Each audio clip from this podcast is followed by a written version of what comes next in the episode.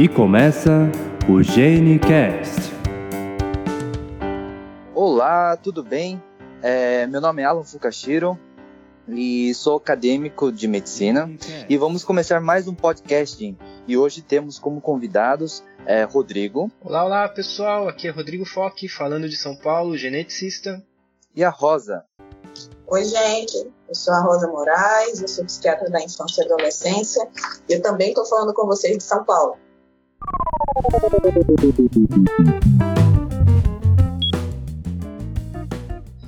E hoje continuaremos um assunto de um casting anterior sobre transtorno do espectro autista. Nós sabemos que até o transtorno do espectro autista é um, é um distúrbio complexo, né? Que nós não sabemos exatamente a etiologia, por que é que acontece em algumas crianças recém-nascidas. Então, eu gostaria de perguntar para vocês é, como é o histórico, como é a história é, da pesquisa sobre o transtorno do espectro autista. Bom, como tudo na, na genética, Alan, o histórico de identificar se uma alteração ela tem um componente genético ou não ela surge da observação de irmãos. Desde 1950, 1950, na verdade, o primeiro artigo de relato de gêmeos monozigóticos, então aqueles gêmeos exatamente idênticos, que os dois tinham transtorno espectro autista, é de 1957. A partir daí começou a acender uma luz de poxa, se nós temos duas pessoas que têm exatamente o mesmo componente genético e as duas têm o mesmo quadro, será que a gente tem uma influência genética importante para levar esse quadro? Esse tipo de pensamento, é, ele diretriza todos os estudos e todas as investigações de qualquer outro doença que possa ter um componente genético. Uh, e na, no autismo isso não foi diferente. Depois disso, começaram a surgir diversos estudos com irmãos, tanto aqueles irmãos é, gêmeos, gemelares monozigóticos, como gemelares dizigóticos, então aqueles que não são é, exatamente idênticos, né, que foram é, dois espermatozoides que fecundaram dois óvulos, para se observar qual era a recorrência do quadro nesses irmãos. Um artigo em 2010 ele revisou 30 estudos de gemelares, desde 2001 até 2010 e eles chegaram à conclusão que o TEA ele é altamente influenciado por fatores genéticos, né, tendo uma, uma herdabilidade que chega a 90%. Né? Isso dependendo se eram gêmeos monozigóticos ou dizigóticos. Nos estudos com dizigóticos, essa herdabilidade ela gira até 30%. Nos monozigóticos, ela chega até 95%. Então, a partir daí, a gente começou a entender que, sim, existe uma influência genética no transtorno do espectro autista. Quando a gente pensa em monozigótico, nós estamos falando de é, gêmeos que são exatamente iguais. Aqueles gêmeos que a gente olha na rua e fala, nossa, eles são uma carinha do outro, que tem o mesmo componente genético e que eles são idênticos. Os dizigóticos, eles não são idênticos, eles são dois irmãos, como se fossem dois irmãos nascidos em momentos diferentes, só que eles nasceram na mesma gestação. Porque foram dois espermatozoides diferentes que fecundaram dois óvulos diferentes. Então, apesar deles serem irmãos, eles são irmãos diferentes, assim como qualquer irmão que tenha nascido em momentos diferentes da, da, da, vida. Rodrigo, então você tinha falado que uh, o TEA uh, está ligado à genética. No caso, se os irmãos são monozigóticos, como você tinha falado, os dois podem apresentar, então, eles são obrigados a apresentar autismo no, no mesmo grau? Já que eles têm um DNA igual e a gente está falando que tem uma questão genética, se eu tenho o mesmo DNA do meu irmão, se a gente é igual, se eu tenho, ele tem? Não, na verdade não. E aí a gente começa a tentar entender um pouco exatamente o porquê disso. Que é aí que começam a surgir as dúvidas de, tá, existe um componente genético, mas o quão importante é esse componente genético para gerar essa característica ou não? Quando a gente pega o histórico desses estudos, dessas investigações, a gente vai observando um, um, uma sequência de, de estudos, uma sequência de artigos muito interessantes. Se a gente entender uh, alguns conceitos básicos da genética, a gente consegue entender um pouquinho melhor o, como que essa sequência se desenvolveu. Então vamos lá, vamos voltar um pouco no tempo. Tá? Vamos voltar para 1977, que teve um estudo bem interessante que ele pegou uh, 74 crianças com autismo e pareou, ele comparou com 74 crianças normotípicas, o desenvolvimento normal. É, esse artigo é de um autor chamado Walker e ele calculou, ele, ele avaliou alguns dismorfismos entre esses dois pacientes. O que, que são dismorfismos? Dismorfismos eles são ah, alterações de estrutura que às vezes elas podem chamar um pouco nossa atenção. Vou dar um exemplo. Por exemplo, uma orelha de baixa implantação, uma orelha que é um pouco mais baixa. Isso é um dismorfismo. Um, um epicanto, que é aquele excesso de pele que pode ter do lado do olho. Isso é um dismorfismo. Um dedinho um pouquinho mais torto, uma clinodactilia. Isso é um dismorfismo esse autor ele comparou alguns dismorfismos e ele percebeu que aquelas crianças com autismo elas tinham mais dismorfismos do que o grupo controle. Por que, que esse achado é importante? Porque a gente já sabe que dismorfismo ele é um marcador do desenvolvimento embriológico. Então ele é um marcador de como que aconteceu o desenvolvimento dentro do útero da mãe é bem conhecido que quanto mais dismorfismos o indivíduo tem, mais chance dele ser portador de uma doença ou de uma síndrome genética. E sempre que a gente tem alguns dismorfismos, uh, três ou mais dismorfismos, a gente precisa investigar também se não tem nenhuma alteração em algum órgão algum sistema. Então, investigar coração, investigar né, barriga, enfim. Quando a gente então percebe que no grupo de pacientes com autismo tem mais dismorfismos que no grupo controle, isso já acende uma luz para a gente pensar, tá, então será que essa influência genética ela realmente é importante dessa forma? E aí esses estudos eles se seguiram, porque é claro, esse estudo de Walker ele comparou dois grupos de uh, crianças que não tinham nenhum grau de parentesco. Aí surge aquela dúvida: tá, será que gru o grupo que mostrou autismo, uh, que, tem autismo, que, se mostrou dismórfica, uh, é porque eles realmente são dismórficos? E se comparasse eles com irmãos, que teoricamente têm uma carga genética mais parecida? E aí, com essas questões, seguindo a linha do tempo, em 1980 um outro autor, o Lynx, ele comparou crianças com autismo com os seus irmãos que não tinham autismo. E ele observou que essas crianças com autismo, mesmo comparado para os irmãos, eles eram mais dismórficos. A gente considera que se os irmãos eles têm um componente genético mais parecido, eles têm mais carga genética igual, essa questão do dismorfismo, então, por exemplo, uma orelha de baixa implantação, ou então uma fenda um pouquinho mais para baixo, uma, uma fenda, um, um, olho voltado um pouquinho mais para baixo, que poderia ser algo familiar, se você compara entre dois irmãos e vê que aquele irmão que tem o, o, o autismo, ele realmente tem mais dismorfismo do que o outro irmão, isso também é um achado que nos chama atenção. Então isso quer dizer que o dismorfismo, ou seja, a alteração é, é, física né, da, do paciente, ele pode te ajudar a, a fechar um diagnóstico de TEA, mas ele não necessariamente vai nos dizer um grau. Não, não, não, não, Alan, calma que a gente já vai chegar lá, mas não.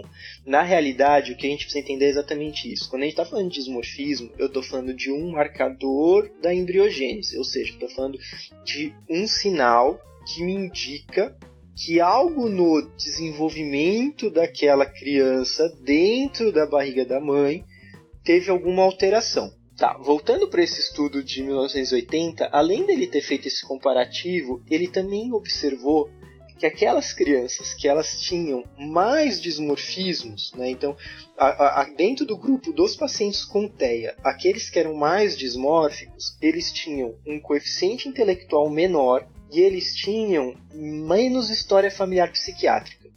Isso é muito interessante porque quando a gente vai avançando nos estudos, a gente vai entendendo é, é, essa relação de um jeito bem legal. Quer ver?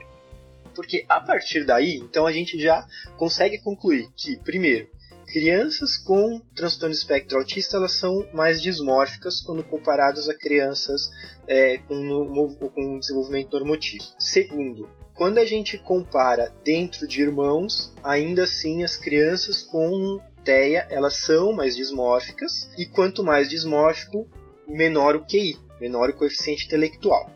E aí a gente chega numa série de estudos de uma autora chamada Judith Miles, que uh, em 2000 ela observando grupos de pacientes com TEA, ela conseguiu classificar os pacientes com TEA em dois grupos, que a gente chama de autismo essencial e o que a gente chama de autismo complexo.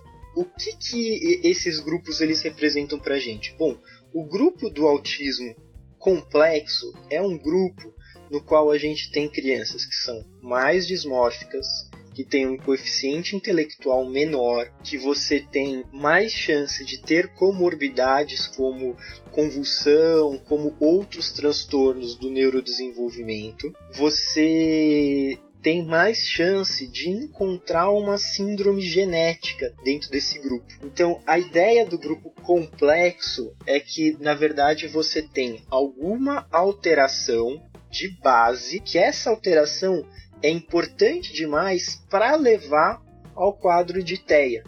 Ou seja, você tem, por exemplo, uma síndrome genética, como a síndrome do X frágil, e essa síndrome genética ela vai levar ao transtorno do espectro autista. Então, TEA nada mais é do que um sinal transtorno do, do, do, do X frágil. E no grupo do autismo essencial, não.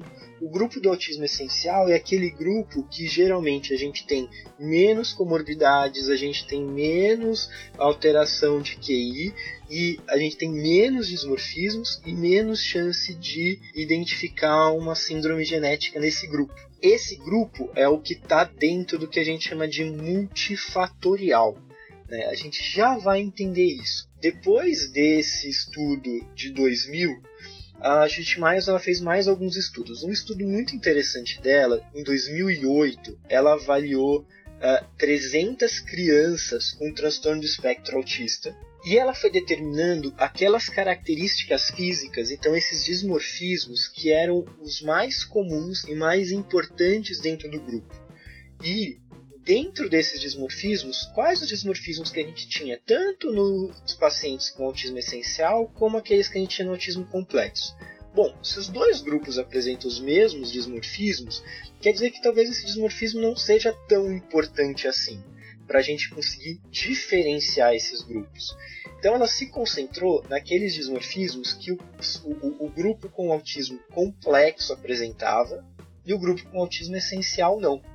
E aí desses dismorfismos ela consegue criar um algoritmo, então uma forma da gente conseguir avaliar um paciente com autismo para conseguir falar se ele está nesse grupo complexo ou se ele está no grupo essencial. Uh, aí a gente volta no, na sua dúvida, Alan. Você falou assim, tá? Então quer dizer que quando a gente faz uma avaliação genética desses pacientes, esses dismorfismos ajudam a chegar no diagnóstico de autismo?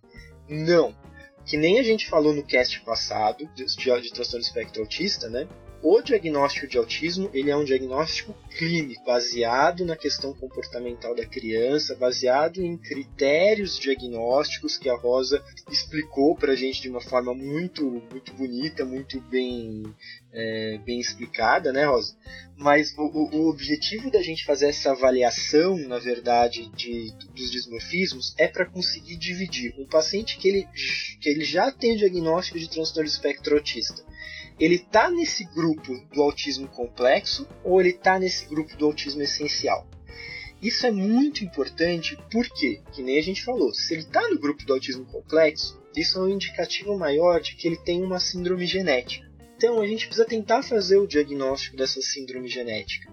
Por aquilo que a gente já conversou em outro cast também, que quando a gente tem o diagnóstico, a gente consegue estabelecer o acompanhamento clínico desse paciente. Então a gente sabe que algumas síndromes genéticas vão fazer com que a gente tenha alguns acompanhamentos mais específicos. A gente tem algumas coisas que talvez a gente tenha que se preocupar ao longo da vida com aquele indivíduo. E conhecendo a causa, a gente consegue falar sobre um risco de recorrência. Então, se a gente tem uma causa, uma causa sindrômica, é possível fazer para a família um aconselhamento genético orientando a respeito do risco de recorrência de uma forma mais adequada. Isso a gente só consegue ter com exatidão tendo diagnóstico, e a gente só vai conseguir ter o diagnóstico se a gente conseguir pensar dessa forma, conseguir fazer essa diferenciação nesse grupo, nesses dois grupos, para aí poder investigar. A dúvida do Alan até é importante, porque infelizmente, hoje a gente ainda se baseia para fazer o diagnóstico na avaliação clínica. É, é o que de melhor a gente tem, apesar da gente saber que está longe de ser a escolha perfeita. Daí a gente trabalhar tanto dentro das pesquisas hoje, um dos focos principais, é tentar especificar um pouco melhor que outras questões mais biológicas a gente pode encontrar, né, que outros marcadores genéticos ou de é, hormonais, ou inflamatórios, uh, ou traços neuropsicológicos, o que, que a gente pode dispor para fazer um diagnóstico mais específico? A genética ela não dá o diagnóstico de autismo, mas é, ela dá o diagnóstico de síndromes que a gente sabe que estão associadas ao autismo, ou mesmo algumas alterações genéticas que, apesar de não terem um nome, síndrome de Down, X frágios, mas a gente sabe que essas alterações, em algum momento, elas já foram descritas associadas ao autismo. Então, é mais uma pista para a gente é, ter né, um, um diagnóstico, construir um diagnóstico mais forte e para a gente fazer uma coisa super importante, que é o aconselhamento dessa família, a orientação para essa família, dos cuidados com esse filho e dos cuidados é, em relação aos próximos.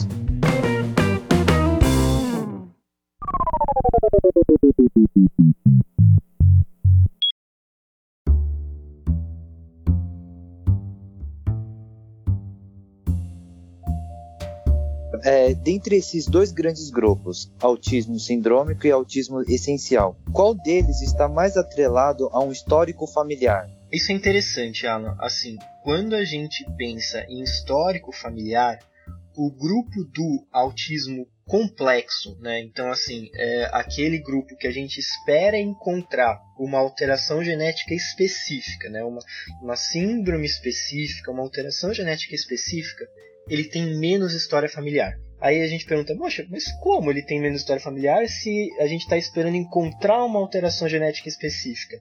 Exatamente porque geralmente essa alteração genética específica foi uma alteração que aconteceu naquele indivíduo uma alteração que a gente chama de novo.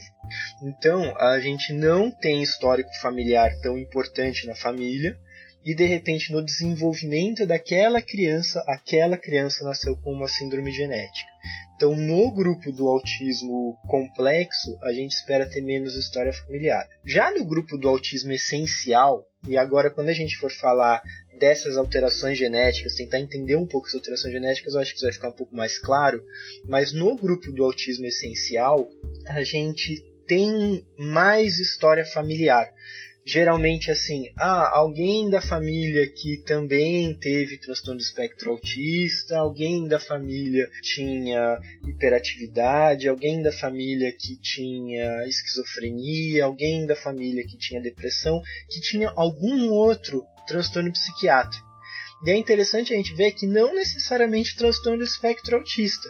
Porque o componente multifatorial que às vezes pode levar ao transtorno do espectro autista no indivíduo, ele tem muitas características em comum dos componentes é, multifatoriais que podem levar a outros transtornos psiquiátricos também. O porquê necessariamente vai para um lado ou vai para o outro ainda não é bem explicado, a gente não entende muito bem.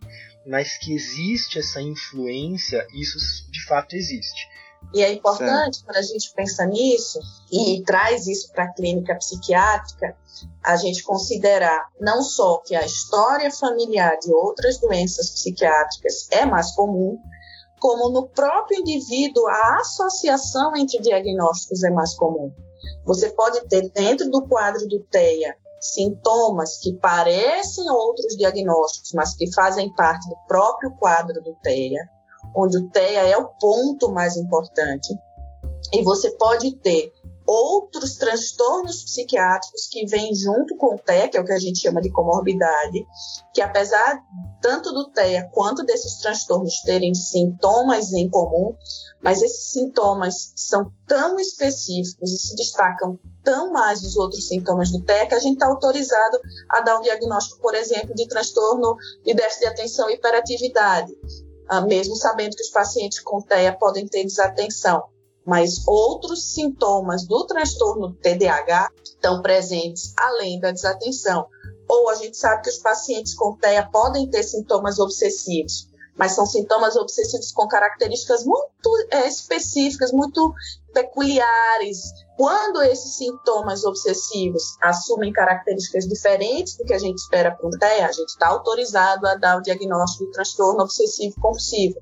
Então, transtornos do desenvolvimento, como, por exemplo, TDAH, ITEA, déficit cognitivo ITEA, epilepsia ITEA, são muito comuns acontecerem juntos. É referente à arquitetura genética do transtorno do espectro autista, vocês poderiam me explicar melhor é, como é, é, é essa alteração genética tanto no TEA complexo quanto no TEA essencial? Agora é que a gente precisa sentar e prestar atenção porque realmente não é fácil de a gente conseguir entender isso e ainda mais explicar isso às vezes sem um recurso uh, visual também. Mas vamos lá, vamos usar bastante nossa imaginação que eu vou tentar.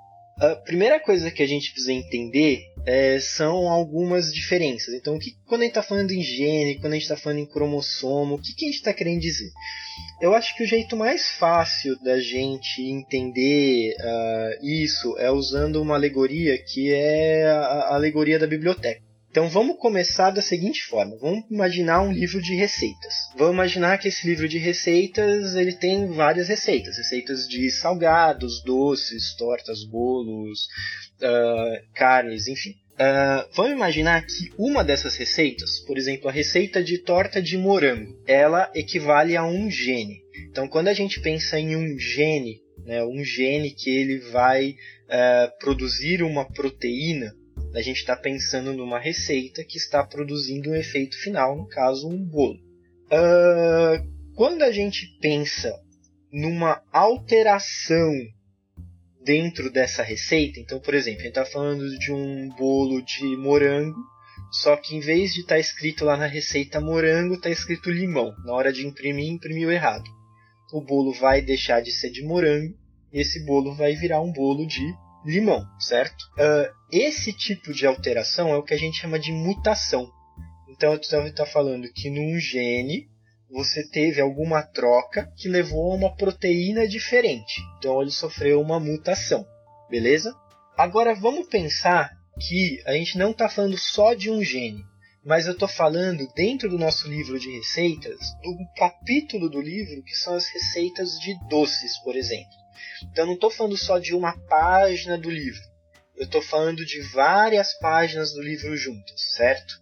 Esse conjunto de páginas do livro junto é, é, é o que a gente poderia pensar quando a gente fala de alterações de variantes de número de cópias, ou copy number variations em inglês, que é o que é mais usado, quando a gente fala de CNV.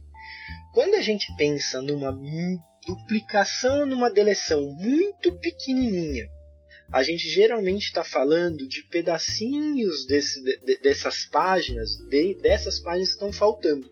Então a gente está falando de algumas páginas que foram rasgadas, retiradas do livro, ou algumas páginas que estão lá duplicadas. Na hora de produzir o livro, aquelas páginas estavam a mais.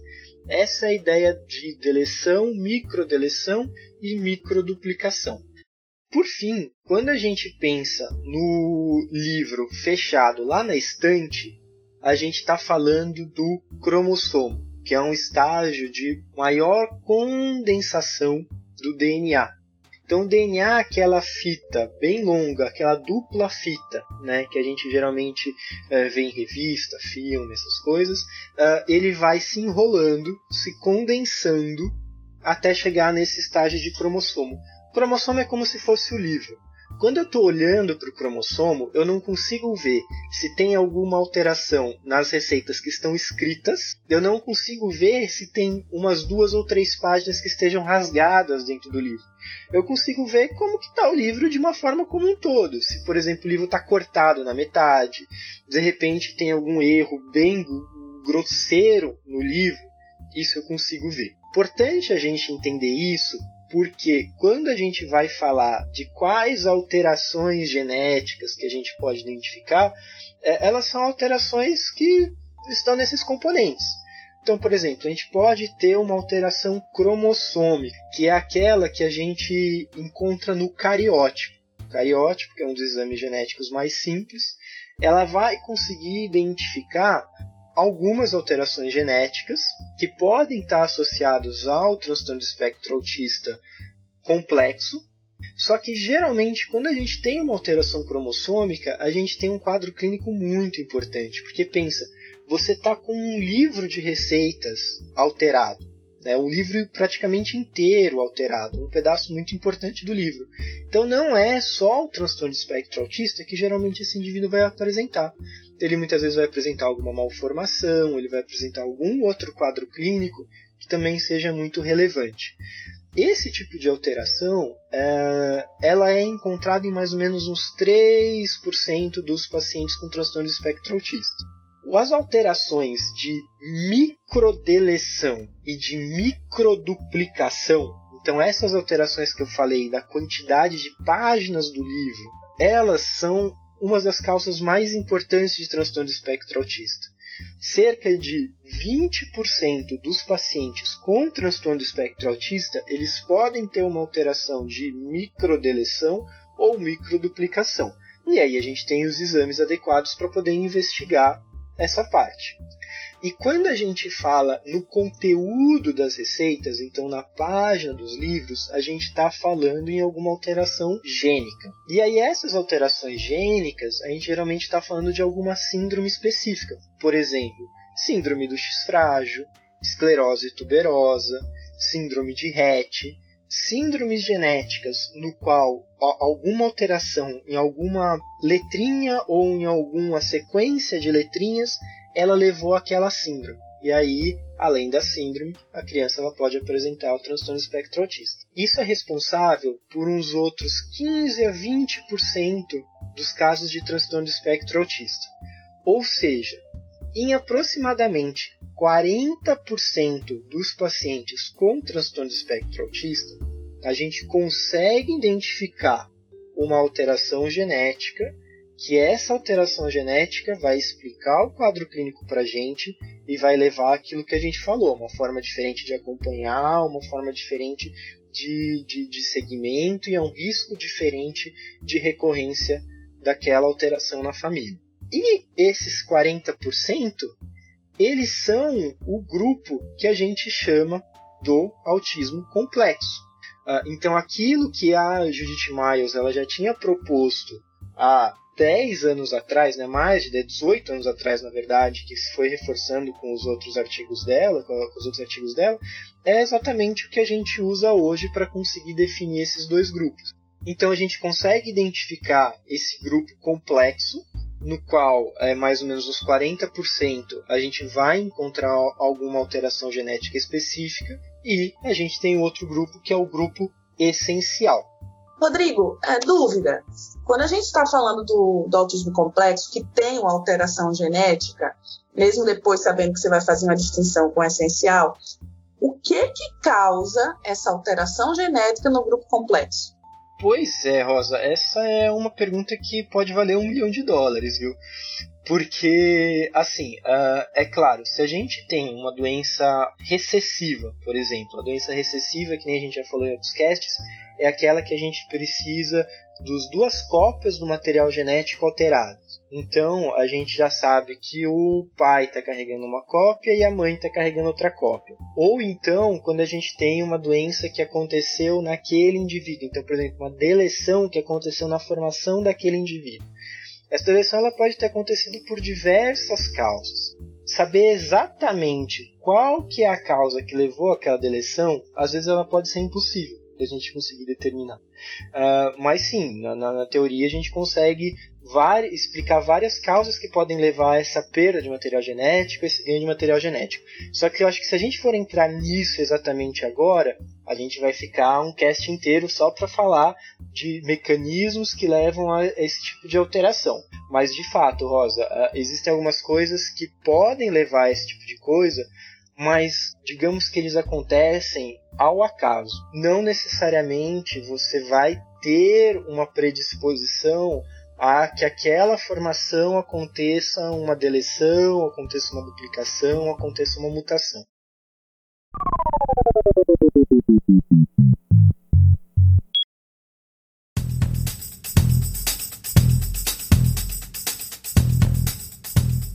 Muito bem, Rodrigo. Agora que você explicou é, muito bem sobre a, a teia complexa, você poderia me explicar também sobre a teia essencial, se tem alguma alteração genética também envolvida? Tá. Sim, quando a gente pensa na teia essencial, então que nem eu falei mais cedo, a gente está pensando no grupo do autismo essencial, do autismo multifatorial. Vamos tentar entender um pouquinho o autismo multifatorial. E eu acho que um dos melhores jeitos da gente conseguir entender é um modelo que a gente chama de modelo do copo. Então vamos imaginar um copo e esse copo ele tem ali um limite, um limiar, que na hora que o copo encher acima desse limiar ele vai transbordar, certo? Que são as bordas do copo. Para encher esse copo, a gente pode encher ele de diversas formas. A gente pode ir enchendo ele com componente genético, então vamos imaginar que a gente está colocando lá água, e a água é o componente genético. Então eu posso encher ele até a metade de componente genético e a gente enche ele com componente essencial, que vamos imaginar que a gente está colocando óleo. Então a gente vai colocando óleo, ele vai enchendo, e na hora que ele ultrapassa esse limiar, então ultrapassa a borda, ele vai começar a transbordar. Na hora que ele transborda, então na hora que ele enche esse copo, isso vai gerar aquela característica. Em caso, vai gerar o transtorno espectro autista. Esse modelo multifatorial, ele funciona para qualquer outra doença multifatorial. Então, se a gente falar de pressão alta, se a gente falar de diabetes, se a gente falar de pé torto, se a gente falar de é, fenda labial, né, o, o lábio leporino, tudo isso é a mesma ideia. É, existe um componente multifatorial que é, tem esse mesmo, é, essa mesma visualização, essa mesma ideia. Se a gente tem um copo só com material genético e que não teve muita influência ambiental, aquele copo não vai transbordar. Da mesma forma que se a gente tiver um copo que tem muito componente ambiental e pouco componente genético, e ele não encher o copo, ele também não vai transbordar. Deu para entender? Uhum. Certo. Então quer dizer que o componente essencial é o componente ambiental, é isso? O componente e o, o autismo essencial, ele é a somatória do componente genético com um componente ambiental. Só que esse componente genético no autismo essencial é diferente do componente genético que a gente estava falando no autismo complexo. Isso que a gente precisa entender. Quando a gente pensa no essencial, esquece disso que a gente falou do, do, do, do autismo complexo até agora. Né? Que no autismo complexo a gente está falando que a gente tem uma alteração específica, né, uma alteração genética específica que vai estar tá levando a um quadro clínico específico, certo? Então, a gente pode pensar numa relação de causa-efeito. Quando a gente pensa no autismo essencial, a gente não tem essa relação de causa-efeito. A gente tem componente genético, ou seja, não é uma alteração genética única, mas é um conjunto de alterações genéticas que elas vão estar tá levando a uma maior chance de desenvolver o transtorno espectro autista, somado com um componente ambiental. Quais são esses componentes genéticos exatamente e quais são os componentes ambientais exatamente, a gente não consegue quantificar com exatidão. Quando a gente pensa no autismo complexo, a gente está pensando numa alteração que leva a um efeito, então uma relação de causa e efeito. Quando a gente pensa no autismo essencial, a gente não tem essa relação a gente até consegue saber de algumas alterações que elas podem ser predisponentes, mas isso não quer dizer que elas sejam um efeito causal. Então, a gente conhecer uma alteração que predispõe não necessariamente quer dizer que um outro indivíduo que tem aquela mesma alteração que predispõe vai ter também o transtorno do espectro autista. Então, assim, por exemplo, eu posso ter dois indivíduos que têm a alteração que predispõe. Só que um deles ele tem outras alterações que também predispõem, ele teve mais efeitos ambientais e isso vai fazer com que o copo dele enche. E o, o outro não. Por que é que uh, na população masculina é mais frequente uh, essa condição de TEA? A gente sabe que uh, é mais ou menos de 4 para 1. Então, mais ou menos quatro meninos com autismo para uma menina com autismo.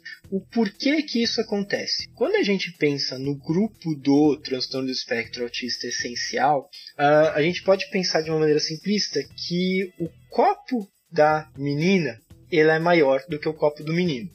Ou seja, a menina ela precisa de mais componente genético, mais componente multifatorial para aquele copo encher, para gerar aquele fenótipo, para gerar aquela característica, no caso, para gerar o autismo. O porquê que o copo da menina é maior, isso é uma outra pergunta de um milhão de dólares. Existem diversos pesquisadores tentando entender se é porque o X a mais que a menina tem, né? a menina tem 2X, o homem é um X e um Y. Se o X a mais que a menina tem ela ajuda a proteger, ou se é o Y que o menino tem que ele ajuda a predispor. Mas a verdade é que a gente não sabe exatamente o porquê. De qualquer forma, a gente consegue observar o efeito. E o efeito é: esse copo sendo maior, ele, ele é mais difícil de encher, e isso faz com que tenhamos menos meninas com transtorno espectro autista. Interessante a gente entender que eu não falei que o copo ele enche tanto por fator genético quanto fator ambiental. Então vamos imaginar que a gente tem um copo de uma menina que está cheio, o copo dela é maior, ok? Isso quer dizer que ela teve mais componente ali, certo? Uhum. Vocês concordam que esses componentes, o componente genético, veio herdado da família, da mãe e do pai? Certo. Tá. Então, pensa que num segundo filho dessa família, e esse segundo filho vai ser um menino, o copo dele é menor, não é? Uhum. Se essa família teve componente suficiente para encher o copo de uma menina, que é maior, vocês concordam que é mais fácil eles encherem o copo do menino que é menor? Uhum. Sim, a chance seria maior desse menino vir afetado. Exatamente, Rosa. Quando a gente olha para os estudos é, de irmãos, de recorrência de irmãos, quando a gente tem uma menina que é afetada por transtorno do espectro autista, a chance de ter um menino afetado é maior do que se a gente tem o primeiro menino afetado de ter um segundo menino ou uma segunda menina. Então isso quer dizer que, dando prosseguimento a essa ideia, o filho ou uma filha de uma mulher com TEA, a chance também é muito maior. Sim, se a gente tem um indivíduo que tem TEA e, e ele, é, né, no caso uma mulher, e ela vai ter um filho, ela já tem um componente genético muito importante ali. Então, sim, ela tá, vai estar tá passando essa, esse componente para uma geração futura. Existe um risco de, disso acontecer, sim, sem dúvida.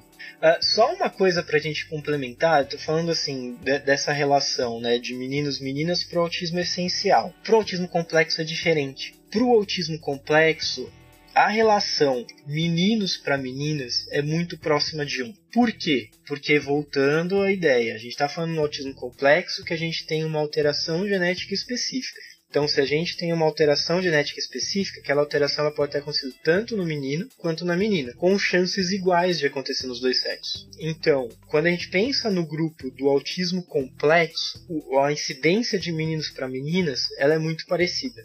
Quando a gente vem para o autismo essencial, a incidência de meninos para meninas, aí já mostra essa relação da incidência de quatro meninos para uma menina. É, isso é, é, interessante pensar, porque antes a ideia é que as meninas eram menos afetadas. E quando elas eram afetadas, normalmente elas eram mais graves associadas a déficit cognitivo. Te ouvindo falar, acho que a gente pode pensar quando as meninas têm uh, um autismo complexo, são aqueles autismos como você mesmo já falou, que são é, mais nítidos, mais graves, portanto, são mais fáceis de identificar em meninas, normalmente elas são mais graves. As meninas que têm um autismo mais leve, um autismo que tem um menor comprometimento global, em termos de serem menos sindrômicas, ou, ou mesmo de terem menos comprometimento físico, às vezes, não raro, são meninas mais difíceis de darem diagnóstico clínico. Daí é essa ideia anterior hoje, à medida em que a gente vai conhecendo melhor o autismo essencial, a gente vai poder investigar melhor a questão do autismo em meninas. Sim, sim, sem dúvida, Rosa. Exatamente.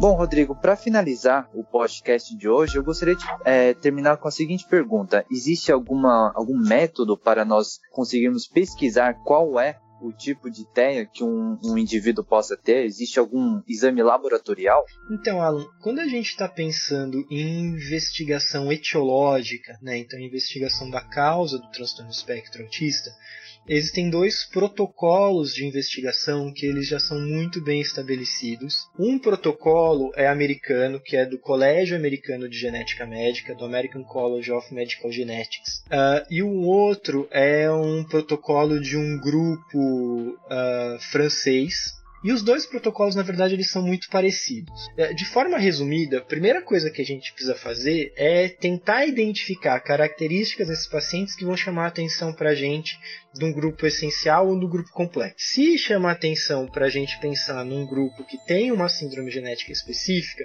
a gente precisa fazer uma investigação clínica em busca de um diagnóstico de uma síndrome genética específica. Além disso, claro, a gente tem alguns exames que eles vão ajudar a gente na investigação. Então, por exemplo, eu, eu falei da questão daquelas microduplicações e microdeleções, né? então aquelas alterações na quantidade de páginas do livro que são responsáveis por 20% dos quadros de transtorno do espectro autista.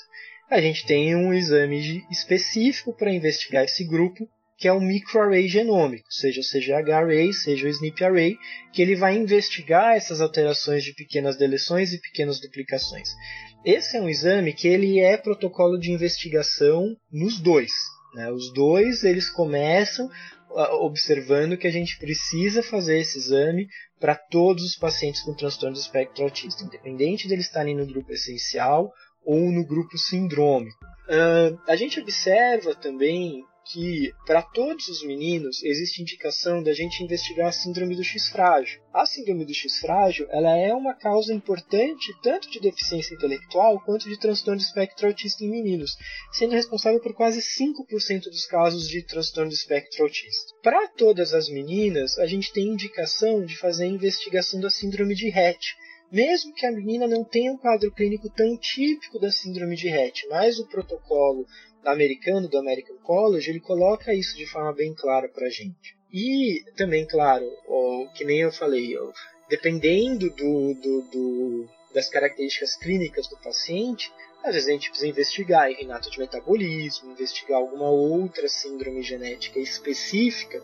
que vai ser importante para ajudar a gente nesse diagnóstico. Então a gente tem bem estabelecido protocolos de investigação etiológica no qual a gente parte da avaliação clínica e a gente vai abrindo o leque dos exames necessários, sendo que o microarray genômico ele é o exame mais importante para a investigação etiológica de transtorno do espectro autista, isso tanto no protocolo americano quanto no protocolo francês. Certo. E aqui no Brasil nós seguimos qual protocolo? Uh, isso é muito individual, viu, Alan? Uh, assim, a gente precisa entender que quando a gente pensa no Sistema Único de Saúde, né, no SUS, boa parte desses exames eles não são cobertos pelo Sistema Único de Saúde. Então a gente fica vendado em relação ao que a gente pode às vezes fazer na investigação do paciente em relação a oferecer alguns exames. Claro que a avaliação clínica, a investigação clínica, ela é super plausível de ser feita independente dos exames mas a, a necessidade dos exames às vezes ela pode ser limitadora. Em relação à, à saúde suplementar, né? Então, tudo aquilo que é possível de ser feito pelos planos de saúde, uh, no, no âmbito particular, né? Mas, assim, os planos de saúde, eles são obrigados por lei a cobrir todos os exames que estão dentro do protocolo de investigação etiológica para transtorno do espectro autista, né? O protocolo, principalmente o protocolo americano, que é um protocolo um pouco mais antigo, mas em relação à análise do X frágil, sequenciamento de genes específicos como o MACP2, o gene do PTEN e o microarray genômico, todos esses exames eles são cobertos pelo, pelo plano de saúde.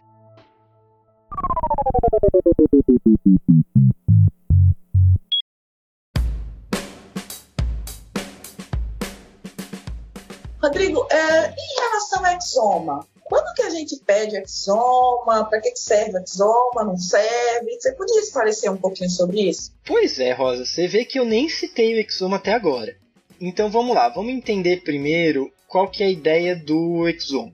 O exoma ele usa um tipo de tecnologia que é um sequenciamento de nova geração. O sequenciamento de nova geração ele pode ser usado para fazer vários exames, painéis, exoma, genoma, que ele é um sequenciamento massivo. Então ele é um sequenciamento que ele consegue ler várias coisas ao mesmo tempo. Vamos imaginar naquela nossa ideia do livro de receitas que um sequenciamento de nova geração é como se a gente estivesse fazendo uma leitura dinâmica do livro de receitas. Então, como se eu pegasse o livro, começasse a folhear ele, pegando aqueles pontos mais importantes que estão ali escritos no livro e eu estou sequenciando aquilo lá. Então o Exoma ele se propõe a fazer isso, olhar para todas as receitas do livro. Bom, a gente tem cerca de 25 mil genes no nosso material genético, então isso é informação demais. Né? Existe um, um, modelo de exoma que é o exoma clínico, que ele se propõe a olhar para mais ou menos uns 5 mil genes, que são aqueles que a gente sabe que são associados a condições clínicas, então seriam aqueles genes mais importantes tanto no protocolo americano quanto no protocolo francês, o exoma ele não é considerado como exame de primeira linha. No protocolo americano, o exoma ele nem entra em discussão. No protocolo francês, eles consideram o exoma quando a gente tem um quadro que é claramente uma síndrome genética, então a gente poderia fazer o exoma para investigar em busca de uma causa sindrômica depois que a gente já esgotou os outros recursos. Então, depois que a gente já fez o microarray, depois que a gente já fez o X frágil. Aí, se é muito forte a suspeita de uma síndrome genética, a gente não consegue fazer um diagnóstico baseado só na clínica. A gente pode considerar fazer um sequenciamento de nova geração, que aí ele pode ser baseado no exoma ou baseado num painel de genes. Então o exoma ele até a gente é, reserva para alguns casos específicos, mas ele não entra como primeira linha na investigação. Quando a gente pensa no autismo essencial, o exoma ele não tem indicação de ser realizado. Por quê? Voltando àquela ideia, no autismo essencial, eu não estou falando que eu vou achar uma alteração específica que vai dar um diagnóstico específico. Eu estou falando que existem várias alterações. Então, mesmo que o exoma encontre uma alteração que ela pode ser predisponente, né, não que ela cause, mas que ela predisponha, o que, que a gente vai fazer com aquela informação? Porque aquela informação não é suficiente para a gente mudar o acompanhamento clínico do paciente, e aquela investigação não vai ser suficiente para a gente mudar a, a, orientação a respeito do risco de recorrência. Então, exoma para o grupo de autismo essencial, ele não tem uma grande, ele, não tem indicação de ser realizado, sem dúvida nenhuma. Uh, existem diversos estudos que eles fazem exoma em grupos com transtorno espectro autista e a chance deles encontrarem alguma coisa é muito baixa. Então a gente sabe que a resolutividade do exoma para transtorno do espectro autista é de, 5 de, é, é de cerca de 5%. Ou seja, no total de pacientes que fazem exoma, que tem transtorno do espectro autista, a gente vai achar alteração em 5%. E lembrando que essas alterações de 5%, Rodrigo, pelo que você está dizendo, só para ficar claro para mim, essas alterações de 5% ainda assim são alterações multifatoriais que a gente tem que considerar dentro desse contexto e que não seriam suficientes para a gente pensar no aconselhamento genético. É, na maioria das vezes vão ser alterações nesse sentido, Rosa, mas é, dentro desses 5% a gente está considerando também possíveis alterações sindrômicas. Mas assim, é, sim, é, a, a, gente considera uma relatividade baixa. Ainda mais porque quando a gente pensa nas alterações sindrômicas, repito, tudo a gente consegue ter suspeita clínica baseado num bom exame físico, anamnese, aquilo que a gente sabe que é o, o básico da medicina. Então, assim, para a gente entender, uh, tem um artigo de março de 2017 que foi publicado na Nature. Na verdade, é uma short communication que eles chamam. Né? Então, é uma é, é, como se fosse uma comunicação, uma forma de, de, de, um grupo ele falar alguma coisa que eles identificaram na, na, nos estudos dele. Uh, e eles fizeram avaliação de 2.392 famílias que tinha pelo menos um afetado. E eles fizeram exoma de pelo menos o pai, a mãe e a criança afetada, algumas vezes aumentando também para algum irmão afetada dessas 2.392 famílias. E eles encontraram um aumento de prevalência de quatro doenças genéticas bem características nessas avaliações: a síndrome de Rett, a síndrome, a síndrome de Smith-Liopides, a esclerose tuberosa e alteração do gene PTEN associado ao amartoma. São síndromes que a gente consegue fazer o diagnóstico do ponto de vista clínico, a gente consegue ter uma suspeita clínica bem forte. Então, assim, esses estudos, na verdade, eles reforçam essa questão de que um diagnóstico, uma suspeita clínica bem feita, ela consegue ajudar a gente na investigação tendo em vista todas essas informações, assim, é claro que o exoma, como qualquer outro exame, ele tem que ter indicações precisas para ser realizado. E a gente precisa entender isso, a gente precisa entender bem quais são as limitações do exame. Lembrando que este é um exame que ele não é coberto pelos planos de saúde, a gente não tem disponível no Sistema Único de Saúde, ele é um exame de alto custo, às vezes por uma resolutividade que é muito baixa para quando a gente pensa no transtorno do espectro autista. Claro que ele é um exame que ele tem uma indicação super precisa, por exemplo, quando a gente está investigando uma síndrome genética, claramente uma síndrome genética que eu não tenho uma suspeita clínica precisa, esse exame vai ajudar muito a gente. E aí a gente volta no protocolo francês que eles colocam exatamente isso a gente reserva o exoma depois que a gente esgota todas as possibilidades de investigação e a gente tem uma suspeita clínica bem forte de estar tá falando de uma alteração sindrômica. E aí sim a gente considera o, o exoma. Muito bem, Rodrigo e Rosa, muito obrigado pela explicação de vocês. É, nós vamos encerrar, infelizmente, o podcast de hoje. É, nós vamos estar dando sequência a, a esse tema de TEA é, nos próximos episódios, tá? É, ainda não definimos as datas, mas vamos é, dar sequência a esse tema. E eu gostaria de pedir para os ouvintes é, nos seguirem nas redes sociais, tá? Pelo Facebook e Twitter. Vocês nos procurem como arroba GeneCastPodcast. É, vocês podem entrar no nosso site também, é, genicastpodcast.wordpress. E uh, nós go gostaríamos muito que vocês nos mandassem dúvidas, é, sugestões sobre novas pautas para o nosso e-mail genicastpodcast.gmail.com Rodrigo e Rosa gostariam de fazer alguma, algum comentário final? Não, eu queria só agradecer pelo Rodrigo ter esclarecido essa parte de genética. É sempre difícil a gente entender. Dizer que eu estou ansiosa pelos próximos encontros, para saber mais aí sobre TEA. Todos nós, né, Rosa? Eu quero agradecer o, o pessoal que tem acompanhado o podcast. A gente está muito feliz com o projeto. O projeto ele vem crescendo e a, a, a, gente gosta muito de trabalhar nesse projeto e claro que a cada nova gravação a gente está tentando melhorar, melhorar a qualidade, melhorar a forma de se expor, melhorar os tópicos e por favor continuem nos seguindo, continuem nos divulgando e eu quero agradecer muito a oportunidade de poder falar um pouquinho sobre genética do autismo hoje. Nós que agradecemos, Rodrigo. Então, é, estamos finalizando é, o nosso episódio de hoje. e nos aguardem para o próximo podcast. Tchau, tchau. Tchau, tchau.